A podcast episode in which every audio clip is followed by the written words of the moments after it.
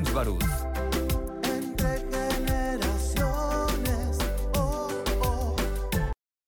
Muy buenos días, con el gusto de saludarles.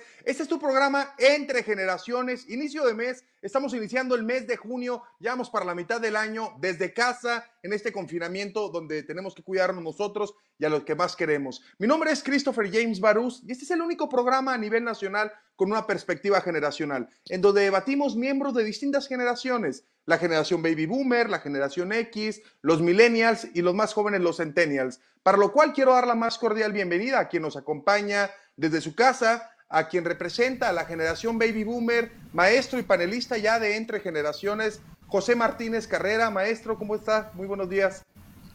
Muy bien, buenos días, gracias por la invitación y un gusto estar contigo otra vez. Gracias, muchas gracias, maestro. A quien representa a la generación millennial, a Jorge Molina, él es orientador de programas Pies de Ficosec. Jorge, ¿cómo estás? Hola, muy bien, buenos días, muchas gracias por la invitación. Gracias, buenos días. También parte de la generación millennial, porque los centennials están en clase y tenían exámenes y el día de ayer ya muy tarde nos, nos, modificaron uno y quien saca la casta es también panelista, eh, miembro de mi generación, Alejandra Cárdenas, ella es administradora de Entre Generaciones, panelista. Alejandra Cárdenas, ¿cómo estás?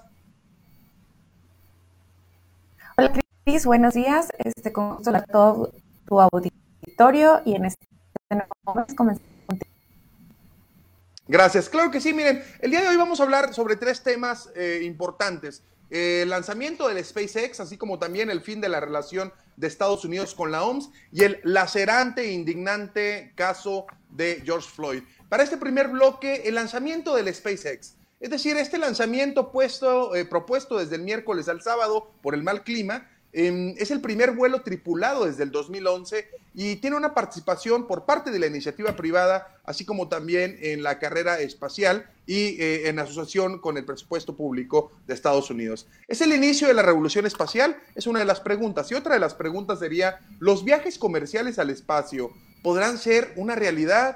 Maestro, ¿cuál es tu punto de vista? Bueno, aquí hay varios temas a tratar, pero sí, este, como hay que destacar que es el primer vuelo desde tripulado desde suelo de Estados Unidos hacia la hacia la estación espacial y es en ese sentido el inicio de, de, una nueva etapa en Estados Unidos y recordar que Elon Musk tiene como objetivo llegar a Marte. Es para empezar. Muy bien. Jorge Molina. Eh, bueno, yo creo que aquí vemos eh, la nueva la de la carrera espacial comercial.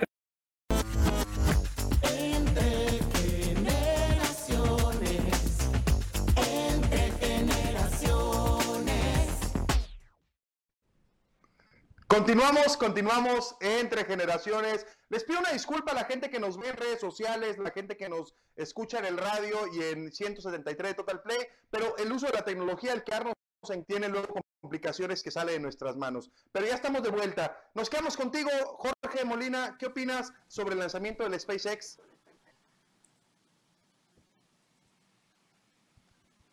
Nomás dígale a Jorge que active su micrófono. Perdón. Alejandra Cárdenas.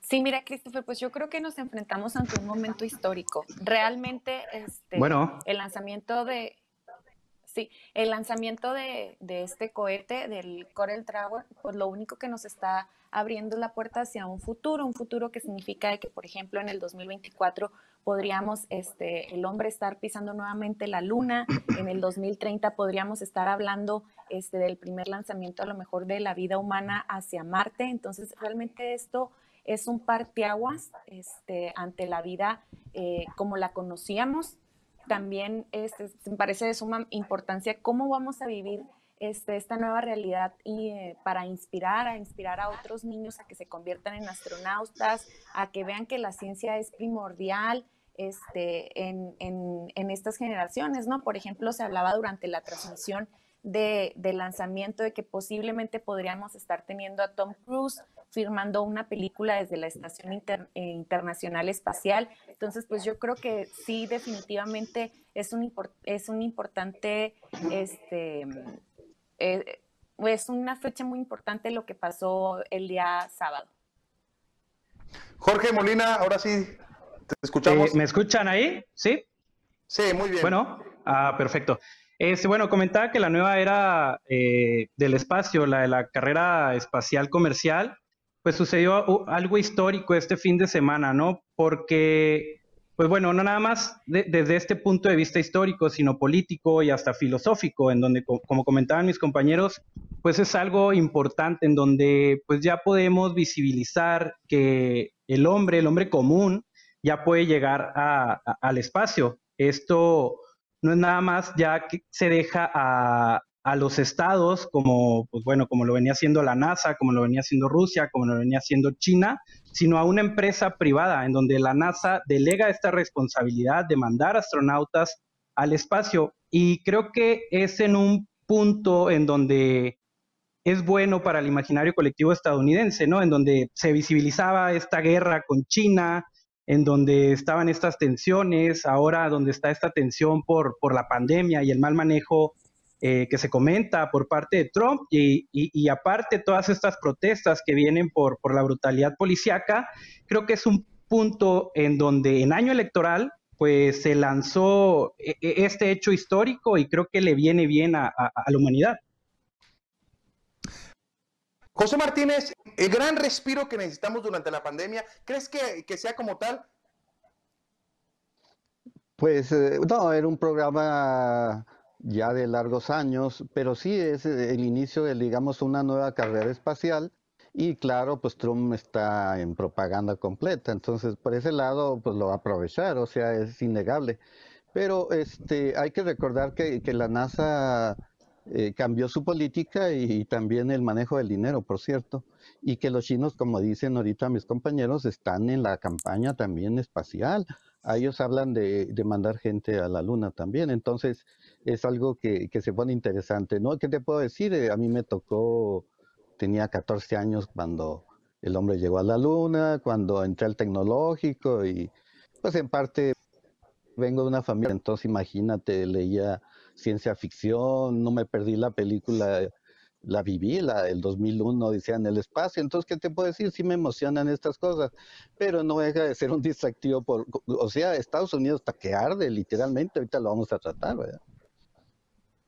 Así es. Alejandra, em, ¿crees que este lanzamiento pueda opacar la noticia de la NASA con relación a la nave no identificada? Es decir, recordemos que hace algunas semanas se, autorizó, ya se sacaron, se, se declasificaron lo, el contenido de los llamados ovnis, y que ya Estados Unidos dijo, oigan, pues es que siempre sí existen. ¿Crees que esto sirva como distractor? O ahora sí, sin irme a una teoría conspiracional, ya este, estaremos también explorando eso más adelante.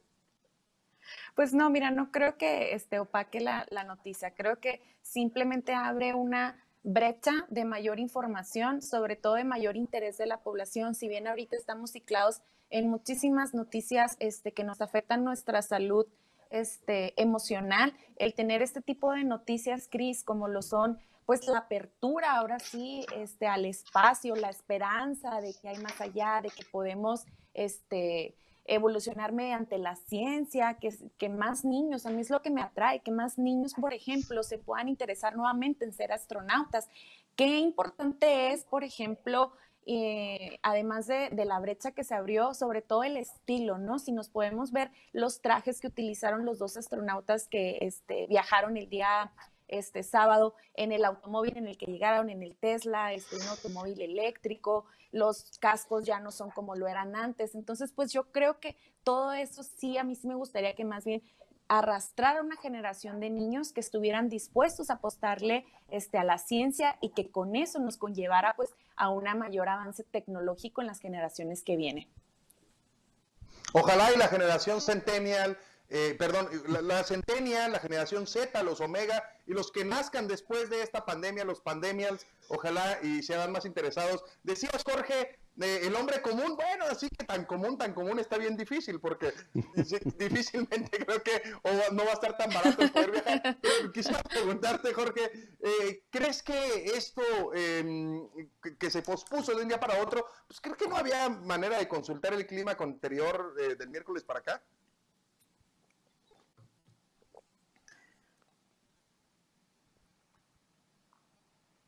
¿Seguimos con Jorge Molina? Bueno. Estamos teniendo problemas. Sí, listo. Adelante. Ahí va, ahí va.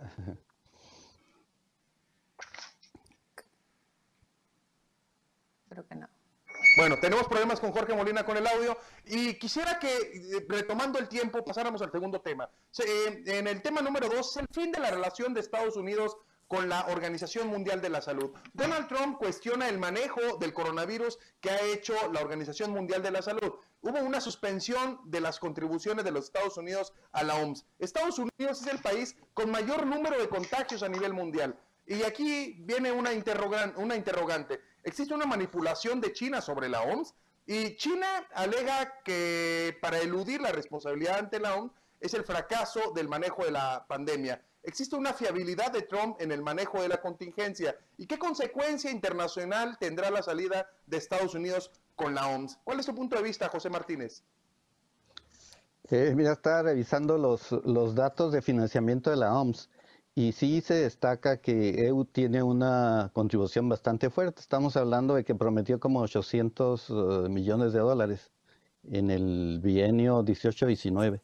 Pero este, la Fundación Gates ofreció como 530 en el mismo periodo.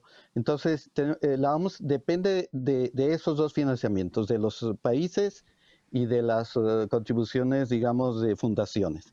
Y este es un alegato que ya traía Trump desde hace tiempo. Eh, por ahí estaba leyendo que intentó, por allá por en enero, bajar el financiamiento, alegando que, que, que OMS tiene con Estados Unidos una situación diferente, pero eh, eh, la realidad es que la OMS es, trabaja para todo el mundo, atiende cuestiones desde eh, combatir la tuberculosis, la malaria, el polio y, facilitar el acceso a, la salud a poblaciones de países con problemas económicos y sobre todo la vacunación también. Pero en ese orden, Pero este Estados Unidos con Trump es una es una cortina de humo que tiene Trump porque definitivamente eh, y ahorita lo, comentamos en otro, si vemos las declaraciones, no checa, no checa, o sea, Trump está utilizando la OMS para, para zafarse de su responsabilidad, en mi opinión. Alejandra Cárdenas, ¿crees que sea una cortina de humo para, para ocultar el fracaso de Estados Unidos por el manejo del coronavirus? Pues mira, más que una cortina de humo, este, recordemos, como, como bien lo, lo, han dicho, ¿verdad?, cómo está el financiamiento mediante la OMS. Yo creo que es el peor momento para criticar este, a los países y a la Organización Mundial de la Salud. Si bien es cierto, ¿verdad?, que el mayor, las mayores contribuciones financieras que tiene la OMS, pues es por primera parte Estados Unidos, luego le siguen dos entes este, privados y después eh, nos vamos con Inglaterra y en quinto lugar está Alemania. ¿Qué significa esto? Que siempre que los países estén aportando a una organización mundial, obviamente ellos tienen una agenda privada. Al momento de tener una agenda privada, pues queda en segundo término la agenda profesional, que no debería de ser de esta manera. Si bien Trump al inicio de la pandemia subió su nivel este, electoral y su nivel de votos porque estaba atendiendo a una manera, de una manera de salud, hablaba de datos de salud específicamente con su electorado, ahora vemos que ha cambiado este, su tónica y ahora únicamente habla de la economía, de lo que está causando mal en la pandemia. Es por eso que vemos que sí está utilizando un poco la cortina de humo al decir que China está este, manipulando a la OMS. Te digo, no nos daremos cuenta y creo que lo mejor de criticar a la OMS sería cuando nosotros venzamos la pandemia, ahora sí hacer un análisis de qué es lo que está pasando con el financiamiento de los países, por qué la OMS tiene que hacerle caso a cierto país o a cierto no país de acuerdo a lo que este, contribuyen anualmente para, para la propia organización. Jorge Molina, consecuencias presupuestarias para la OMS sin Estados Unidos. Seguimos con problemas con Jorge Molina, me están diciendo con el audio. Eh, eh, seguimos sin, sin, tener este micrófono. Jorge. ¿Escuchan? Sí, ahí te escuchamos. Ah, perfecto. Bueno, eh, hablaban de una cortina de humo. Eh, a mí me parece que no es una cortina de humo. Nosotros hemos visto desde de, el sexenio de Trump cómo ha llevado las, las políticas, ¿no? ¿Me, escuchan? Sí, te escuchamos. Es que se está eh, trabando bastante. Sí, estamos teniendo problemas con Jorge Molina con su internet, pero quisiera preguntarte, maestro José Martínez, si Estados Unidos eh, contribuía el 15% aproximadamente de este presupuesto, pues al final de cuentas sí le va a afectar a la OMS. No, sí es definitivo, este, pero quisiera oír al compañero porque, a ver, ya parece que se conectó. Jorge Molina, adelante. No, seguimos con problemas. Adelante, maestro José Martínez. Sí, este, mira, voy a, encontré ahí lo que decía eh, Trump, por ejemplo, el 10 de febrero. Decía, cuando haga calor, el virus milagrosamente se irá. 24 de febrero, el brote está bajo control. 9 de marzo, acusa a medios y a demócratas de inflamar la situación. El 14 de marzo, un día antes de declarar la emergencia, todavía dice que es una simple gripa. Entonces, así es Trump. O sea, si le da por minimizar algo, pues lo va a hacer así, es una gripe. Y luego ahora que ya no puede, que es el país más, más contaminado eh, o con problemas de salud por la gripe, por este, por la, el, el coronavirus, pues entonces ahora sí dice, el amo se equivocó, no me avisó a tiempo, yo no me di cuenta. o sea, ¿cómo que no se dio cuenta? Pues si, si estaba desde enero empezaron a llegar mensajes. Ya en febrero era claro que, tenía, que había que hacer algo. Y hasta el 14, hasta el 15 de marzo declara la, el problema nacional. Entonces, obvio, es un problema de Trump, según yo.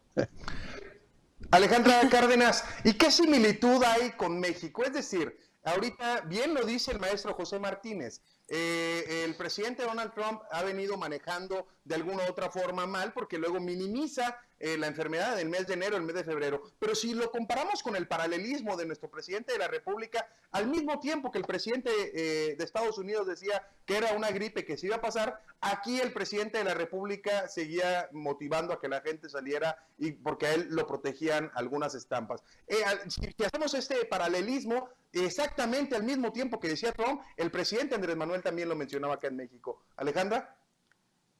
Claro, pues qué te puedo decir, estamos este ahora sí que donde mismo con el presidente, ¿no? De hacer las declaraciones este tan faltas de responsabilidad, utilizar este tan mala comunicación política. Hablamos de un presidente que hoy en la mañana ya está en Chetumal haciendo giras, mediante todos los demás mexicanos se les pide estar en confinamiento aun cuando se haya levantado la sana distancia. La única diferencia real abismal que yo veo entre Estados Unidos y México es que el sistema de salud en Estados Unidos es totalmente diferente, por lo menos allá los hospitales este, están a otro nivel de lo que nosotros en México aquí estamos con un centro de salud o con un hospital regional.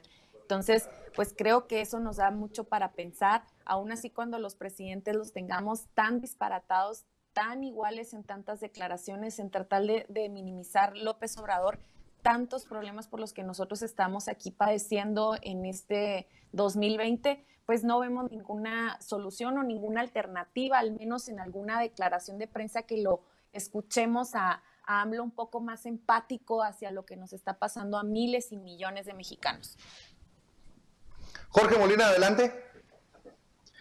Eh, bueno, eh, como donde me quedé, eh, yo pienso que no es una, bueno, no sé eh, en qué tema estamos hablando, se trabó bastante y ya me perdí un poco. No, seguimos, seguimos con el tema de, de Estados Unidos y Trump.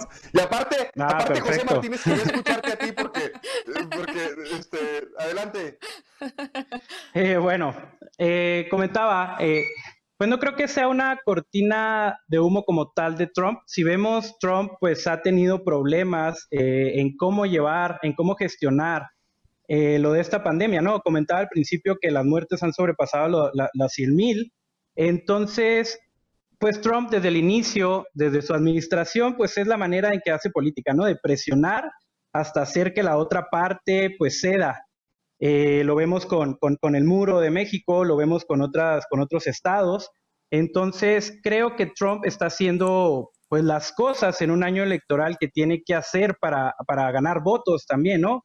Visibilizábamos esta guerra entre las dos potencias, China y Estados Unidos. Eh, entonces Trump pues está, está trabajando en ello, está, está haciendo lo que, lo que tiene que hacer, pero creo que eh, pues al retirar el dinero de la, de la OMS en medio de una pandemia, pues es como si le retiraras la manguera a los bomberos cuando quieren apagar un fuego. Entonces, recibió pues varias críticas eh, el presidente estadounidense por lo mismo. Y otro punto importante que mencionaban, la OMS ya se está valiendo mucho de las aportaciones, eh, ya sea de las naciones o de organismos eh, gubernamentales, no gubernamentales, perdón, como es la asociación Gavi y la asociación de Bill Gates. Entonces, el problema radica en que al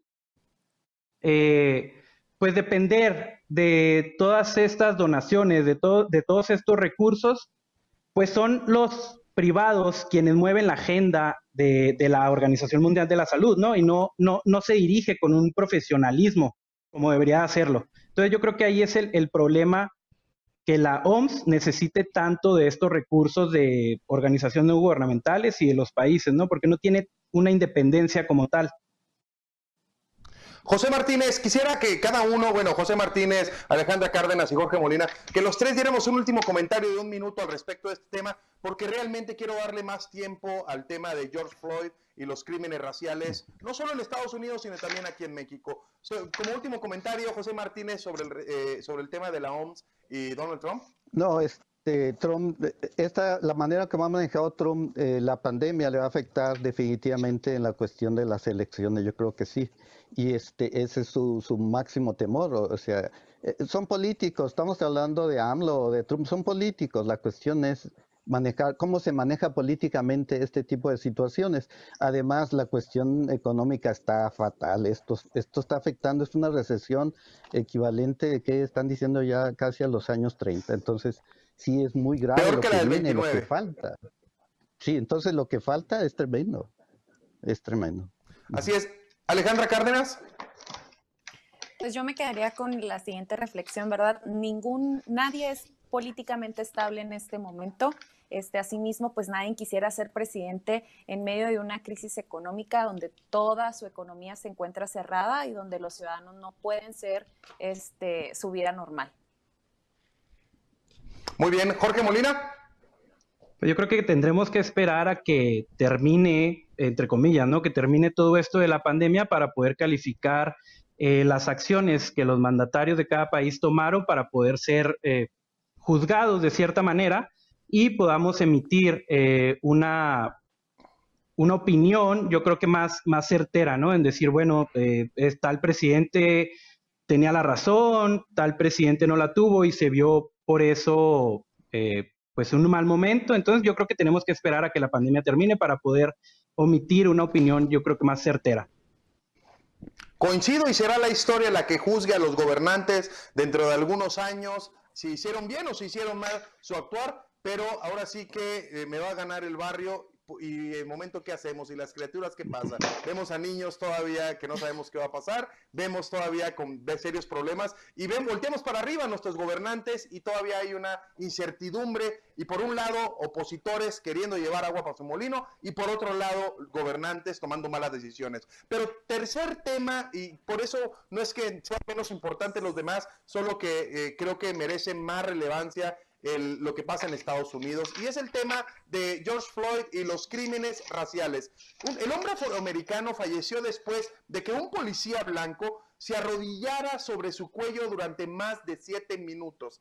Hubo protestas pacíficas, saqueos de violencia racial y una estación de policía en llamas. Después fue subiendo de nivel y el presidente Donald Trump sancionando eh, cuando comienzan los saqueos, comienza el tiroteo.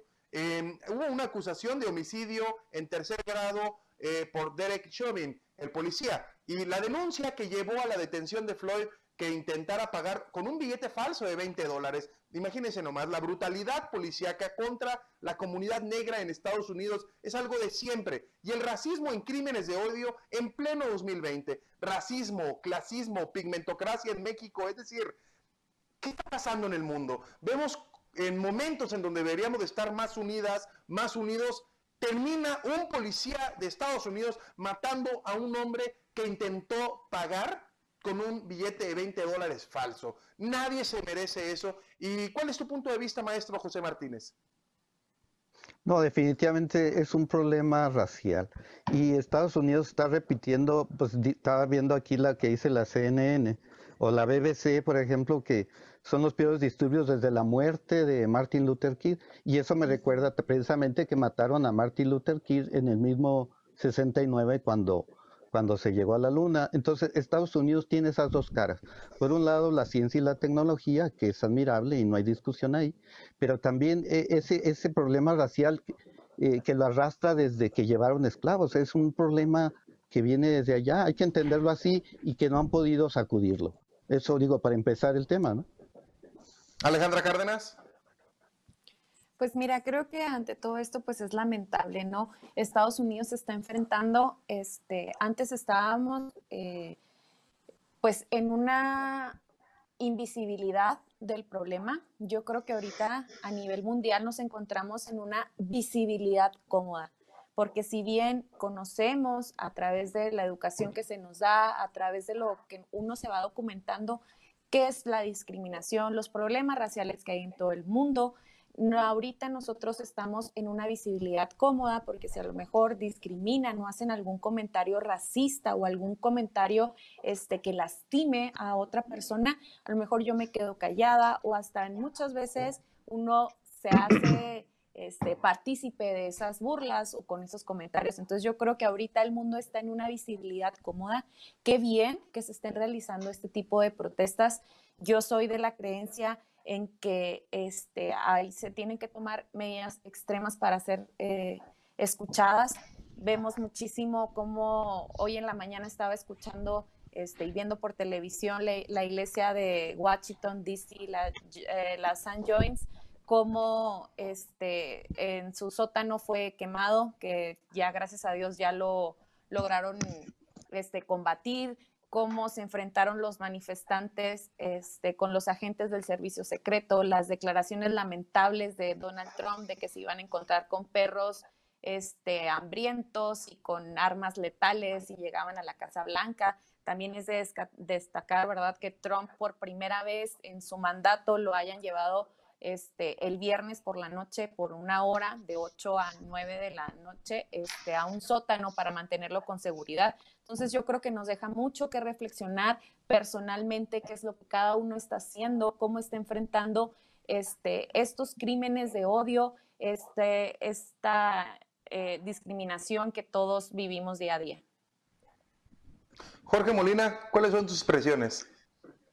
Bueno, la muerte George Floyd revivió la violencia racial que se vive en aquel país, ¿no? Pero recordemos, si tenemos que transportarnos en la historia hacia la guerra civil de los Estados Unidos, ¿no? E, e, este, esta segregación existe desde, entonces, ¿no? Desde siglos atrás, es algo que se ha venido, ha venido dando, ¿no? Y la, y, la brutalidad policíaca con la que ahora se ataca es una de las violaciones de derechos humanos eh, más grave.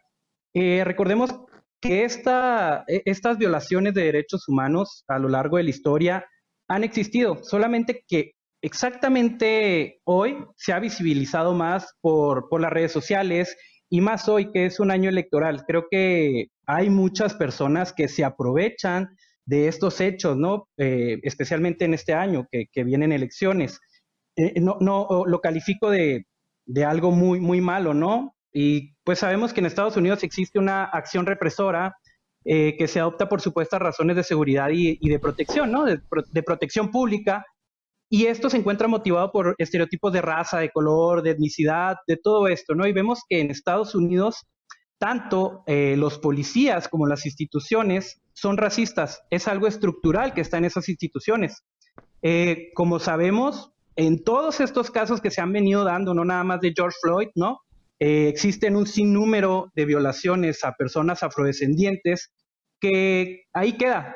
Eh, se presentan demandas civiles y solo se da una, eh, una remuneración en dinero y pues realmente no pasa nada. Las instituciones siguen trabajando bajo estos esquemas racistas, los policías, que no son su mayoría, pero siguen trabajando y siguen siendo, pues vaya, como lo dije, ¿no? Racistas. Si no hay un castigo, para los policías que incurren en estas faltas tan graves. Realmente creo que más del 90% de los policías eh, no son juzgados como deberían. Entonces es un problema estructural que Estados Unidos viene arrastrando desde hace mucho tiempo y ni con el presidente Barack Obama, que se suponía iba a cambiar las cosas, pues no, no cambió nada. Y ahora con Trump, que sus discursos reavivan eh, todos estos eh, puntos o, sí, pues puntos eh, racistas en donde ponen alto a, la raza blanca, al, ciudadano común estadounidense, pues creo que es un grave problema. También como comentabas el tweet que él, que él puso hace unos días, pues creo que esto enardece a, a la ciudadanía. Así es. José Martínez, quiero traerme el tema para México. Hubo distintas reacciones por parte de muchísima gente que nos indignamos, que nos enojamos, que estamos muy, muy, muy enojados por este tema.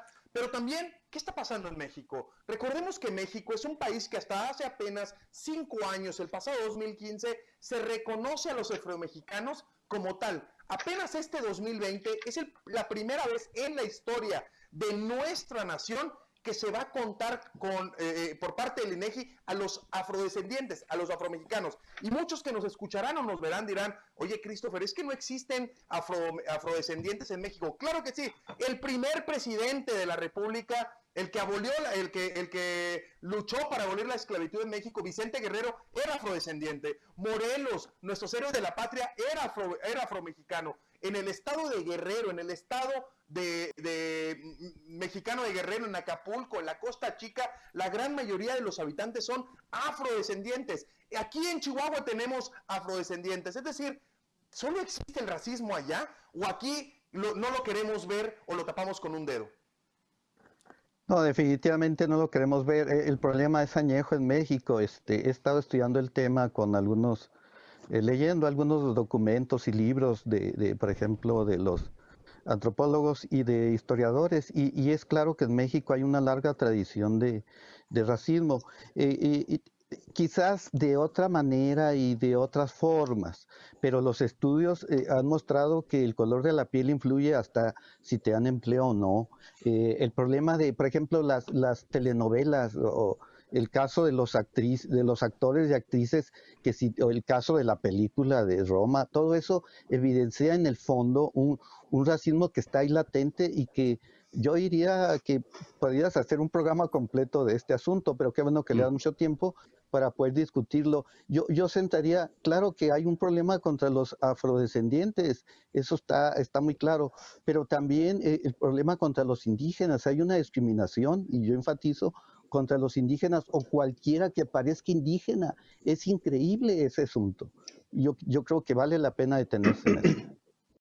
Así es, Alejandra Cárdenas, eh, la expresión esa, mala expresión, pésima expresión, que yo en todos lados digo que ya no se utilice, la palabra indio para denostar a alguien que no conoce algo, eso es lamentable, eso habla de una sociedad mexicana que es racista, que es clasista y que está este, segregando a la población. Alejandra. Claro, y, hay otras frases más, como por ejemplo, si vas a conseguir pareja, dices que vas a mejorar la raza. Y yo creo que entre cuántas, este, entre toda la juventud, cuántas veces no dirán esa, esa expresión y, lo, pues lo sistemáticamente este, discriminativa que puede resultar hacer, ¿no? Porque decir mejorar la raza. Este, nuevamente con el tema de mujeres, ser mujer en un país como lo es México, ser mujer con piel este, obscura, te resta muchísimas posibilidades de un buen trabajo, de educación, de muchísimas cosas más este, que no están visibilizadas en México. Y eso es una realidad, Cris. Es una realidad como mujeres todavía te discriminan por ser mujer y todavía eso, súmale el color de piel.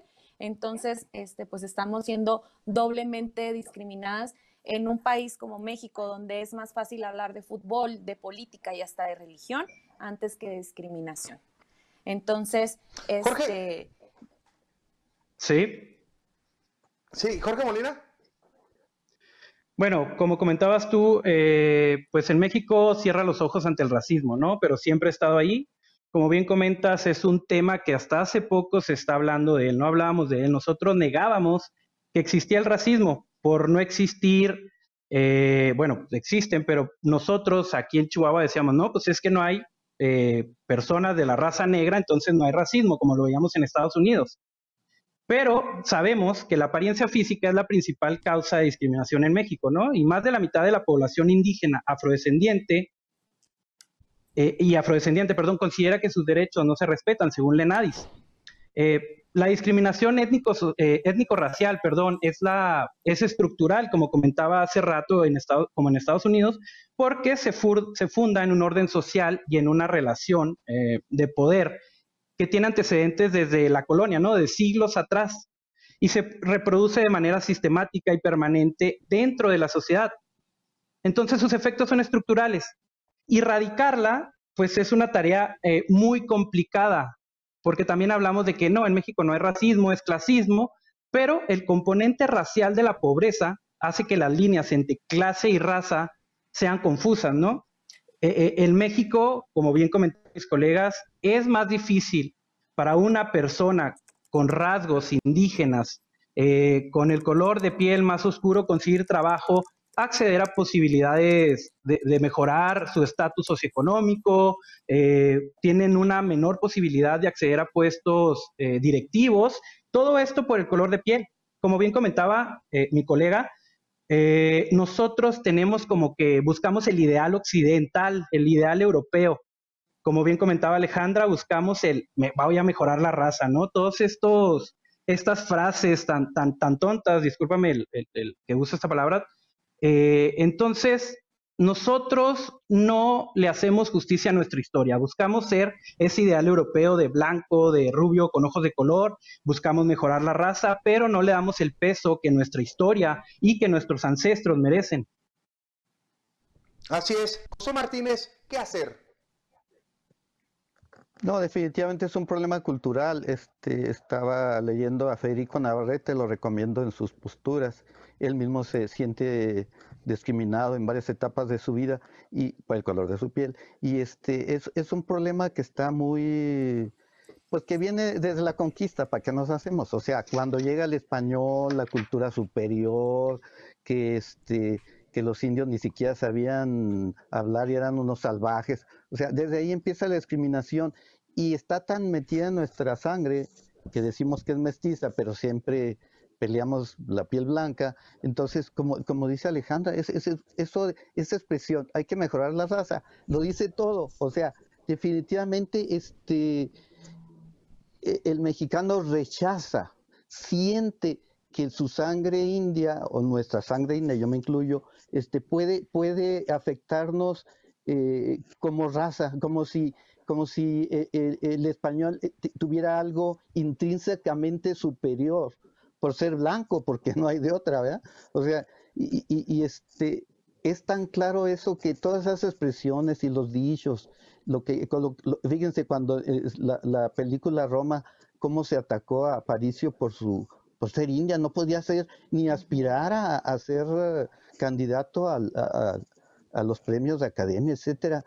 E, es, increíble, ¿no? O sea, eh, escarben y vean que, por ejemplo, actores de piel negra, actrices de piel negra son rechazados terriblemente a nivel de las televisoras. E, es, increíble eso. O sea, ¿qué, imagen queremos del mexicano entonces? O sea, e, el, problema es grave. ¿eh?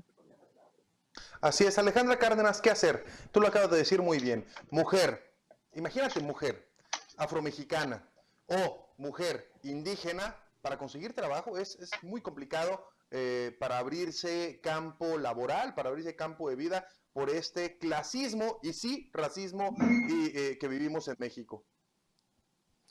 Pues que nada nos queda más que, como siempre lo he dicho en lo largo de estos programas, utilizar este, unos lentes que realmente nos den la visibilidad de poder ver las distintas formas en las que uno mismo discrimina yo creo que esta lucha es desde el interior, si nosotros mismos, como lo he dicho, no hacemos el cambio, si nosotros mismos no empezamos a reconocer las actitudes discriminatorias que tenemos para personas que son diferentes hacia nosotros, nosotros no, nuestro país no va a avanzar, nuestra comunidad no va a avanzar. Si nosotros no hacemos esos pequeños cambios, este, vamos a seguir en el mismo lugar donde estamos, vamos a seguir siendo doble moral, donde por un lado este, festejas y dices que qué fregón que, que, los estadounidenses estén levantando en armas, yo los apoyo, ¿cómo es posible que, este, que traten hacia la comunidad afroamericana, pero por el otro lado criminalizas las protestas feministas en México. Por otro lado, este, yo no los veo diciendo aquí en el país, ¿verdad? Esas no son formas de manifestarse. No los veo diciendo este, a los hombres blancos también nos matan. No los veo diciendo a todos los hombres nos matan, no nada más a unos hombres. Entonces te digo, ahí queda la doble moral que tenemos siempre, que la tenemos muy impregnada en México, donde hace falta que pasen sucesos a nivel internacional para que nos hagan de ver conciencia en qué es lo que nosotros como país y nosotros como ciudadanos estamos haciendo. Jorge Molina, ¿qué hacer? Eh, bueno, como comentaba mi compañera Alejandra, vivimos en un país totalmente doble moral, ¿no? Eh, por un lado, con una mano defendemos las causas tan nobles y por la otra vamos a ir por la vida insultando a la gente diciéndole pinche indio, ay, perdón, este indio, eh, negro, todo, ¿no? Lo primero que tenemos que hacer es visibilizar el problema. Como tú comentabas, pues se ha visibilizado por pocas personas desde hace poco, pero tenemos que aceptar que vivimos en un sistema que nos da más o menos valor por nuestra apariencia física, nuestras facciones blancas, cómo nos vestimos, cómo hablamos. Eh, eh, hay que erradicar estas conductas, ¿no? Tenemos que luchar en contra del racismo, porque luchar en contra del racismo es luchar por el respeto hacia nosotros mismos, hacia nuestra cultura y hacia lo que somos. Creo que tenemos que ir visibilizando ese grave problema para poder en un futuro construir política pública que erradique este grave problema que muy apenas es visibilizado en nuestro país. Tenemos que dejar esa doble moral de las redes sociales y defender las causas que se vienen en otro país para poder tomar las causas que aquejan a nuestro país. En México es tan importante visibilizar el racismo, el clasismo, como lo quieran llamar, para poder combatirlo, porque es un problema muy, muy, muy, muy grave. Muy bien, vamos a la última ronda para finalizar. José Martínez, ¿hacia dónde vamos? En el problema de la discriminación, pues eh, en México tenemos que avanzar mucho, nos falta mucho. Y, yo sí centraría el problema en, defender la cultura indígena y, aceptarnos eh, que tenemos esa sangre y ser orgullosos de ella. Eh, no negarnos en ese sentido. Y, este, el mito del mestizaje que hay que discutirlo, lo, lo pondría para un programa, ligar estos conceptos de cómo se maneja el mestizaje en México y este, definitivamente, eh, eh, pues en las familias, en nuestros, con nuestros hijos, en, alrededor de nosotros, evitar todos esos, eh, oh, tú eres moreno y qué, qué, bonitos ojos tienes porque los tienes azules, etcétera. O sea, ¿por qué, ¿por qué hacemos eso en nuestra familia? Debemos empezar con nuestro alrededor, con nuestra familia, evitar la discriminación desde, desde adentro, desde nosotros, como dicen los compañeros, visibilizar el problema. E, es increíble esto, ¿verdad? Bueno, eso, eso como una manera de, ir avanzando. Ah, ahí yo, yo, yo, bueno, disculpe, ¿no? Que voy a tomar la palabra. Adelante, eh, adelante, Jorge, adelante. Sí, ahí tengo yo, yo hay algo que me causa conflicto, ¿no? Hablamos de defender a los indígenas, hablamos del racismo, pero eh, queremos occidentalizarlos. Eh, o respetamos sus usos y costumbres o les imponemos nuestras reglas occidentales. Entonces ahí yo creo que hay un grave problema porque luchamos para defenderlos, pero a la vez queremos cambiarlos a nuestra manera occidental. Entonces, ¿qué es más importante? Hablamos de la herencia, de respetar la herencia, nuestra cultura, pero queremos hacerlo como nosotros vivimos en sociedad. No, pues es que esta sociedad milenaria allá en Chiapas, en la selva, son súper machistas, nosotros vamos a llegar a occidentalizarlos y queremos cambiarlos a nuestra manera. Entonces, ahí yo tengo ahí ciertos eh, eh, eh, problemas con eso, ¿no? Si respetamos sus usos y costumbres o los cambiamos a nuestra manera. Creo que entramos en ese disyuntiva, en ese problema de cómo los queremos hacer nosotros, ¿no? Y no respetamos sus costumbres milenarias. Entonces, solo quería aclarar ese punto de cómo, cómo estamos nosotros o qué es lo que tenemos que hacer con respecto a ellos. Así es. Alejandra Cárdenas, para finalizar. Pues este, como lo, lo he mencionado, ¿verdad? Hay que, este, pasamos de, de, no ver el problema, de no visibilizarlo, ahorita estar en una visibilidad cómoda, porque si bien ahorita todos conocemos el problema, todos conocemos las distintas formas de discriminar, de hacer menos a una persona, este, ahorita estamos cómodos, entonces yo me quedaría en que hay que salir de la comodidad de, de a una vez que ya visibilizamos el problema, que sabemos que existe, que sabemos cómo está aquí en México, salir de esa comunidad, de, perdón, de esa comodidad y tomar acciones para empezar este, a vivir una nueva realidad. Así es, muchísimas gracias. Este pareció corto porque no, no, hicimos cortes comerciales y nos fuimos corrido, pero muchas gracias por acompañarnos a este tu programa Entre Generaciones. Maestro José Martínez, Jorge Molina, Alejandra Cárdenas, muchísimas gracias. Y para todas las personas que nos ven y que nos escuchan, en la visibilización del problema, de un problema real. No, sea, no caigamos en declaraciones racistas, clasistas, homofóbicas, sexistas y tengamos una población que sea incluyente, que sea más participativa, porque solo como dato, en Chihuahua efectivamente el sistema de transporte eh, se hace una apropiación cultural llamándole Bowie. Pero se han preguntado si las tarahumaras y los tarahumaras, si nuestros hermanos radamuris les es gratuito el sistema de transporte, porque sí, lo utilizamos para las placas, sí, lo utilizamos para el sistema de transporte, pero no lo estamos apoyando a esta cultura que es los verdaderos dueños de esa tierra. Este es tu programa Entre Generaciones. Dejo esa reflexión sobre la mesa. Mi nombre es Christopher James Barús y no se les olvide que a esta vida venimos a ser amigos, a hacer historia, pero sobre todo a ser felices. Hasta mañana. Gracias por acompañarnos.